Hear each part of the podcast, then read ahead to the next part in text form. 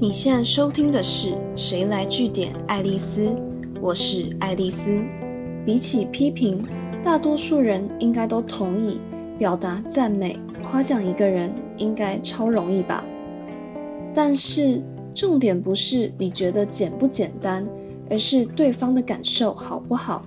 到底是因此觉得开心到不行，还是觉得你是老油条，根本不是发自内心？所以今天就要来传授大家称赞别人的正确方式。我觉得主要可以归纳成四个方法。首先，第一点是夸奖人，而不是事情或物品。我举个例好了，如果你今天觉得朋友的裙子很好看，那比起讲“哎，你这件裙子很好看呢”，更能让人开心的方式是跟对方说：“哇，这件裙子穿在你身上很好看，很适合你。”把聚焦的重点从事情或物品本身转移到对方这个人身上，才更能有情感连接，让对方觉得你看在眼里的是衣服穿在他身上的样子，而不是单纯只看衣服本身而已。光是这个说话的小细节，听者的感受就会差很多，也会影响到你们双方后续交流能不能聊得更愉快哦。第二点是。聚焦在对方带给你的正面感受或正面影响，不要过度夸饰，也不要过度吹捧。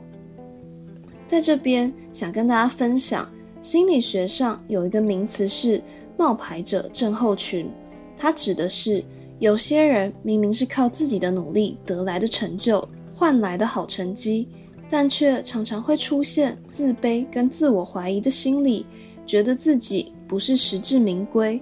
有时候认为自己只是侥幸运气好，有时候则是会认为自己像是个冒牌者，这些功劳不该归功给自己，也不该被表扬，很怕大家会发现自己根本没那么厉害。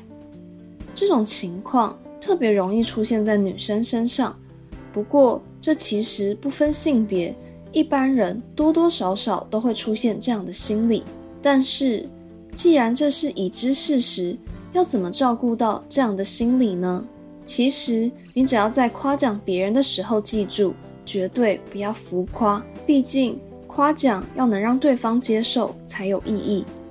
建议大家可以试着从对方对你产生的正面影响下手，例如，与其讲你唱歌真的太厉害、太好听，可以出道了。不如换个方式跟对方说：“哎，你先前唱的徐佳莹的《调色盘》那首歌，很安慰当时低潮的我。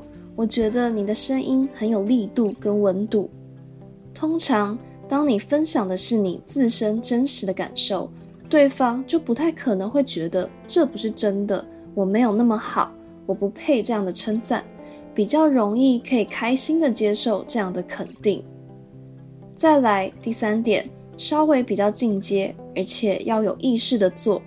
这个提醒是，无论你要称赞的是人，还是事情，还是物品，你要确保自己讲出来的赞美是具体而且真诚的评论。像是大家中午在吃饭的时候，你看到同事带了他自己做的便当，那比起只是说看起来很好吃，诶，你其实可以更进一步说。你的鱼也煎得太美了吧？怎么可以这么均匀的呈现刚刚好的金黄色，而且完全没有焦黑的地方？可以教我怎么做吗？像这样具体的说明，可以让人感受到你是用心观察后才说出来的真心话，而不是随口说说的客套话。那你在对方心里自然就会被大大的加分。最后。加码送大家一个延续话题的小 paper，就是在赞美完一个人之后，不要干在那，而是可以主动丢出一个问题，让对方有球可以接。例如，哎，这只手表戴在你手上很好看呢，是新的吗？在哪里买的？让对方可以自由回复你提出的问题，一并回应他获得的肯定，这样才有机会让话题很自然的继续接下去。假如你只有讲，哎，你手表好好看哦，好死不死，对方又没有反应或根本不领情，那双方都没有话可以接的情况下，就会陷入一阵尴尬。今天的节目就到这边，如果你喜欢今天的内容，记得按下追踪关注我，之后还有更多有趣的观察和新知要跟大家分享哦。谁来据点爱丽丝？我们下次见。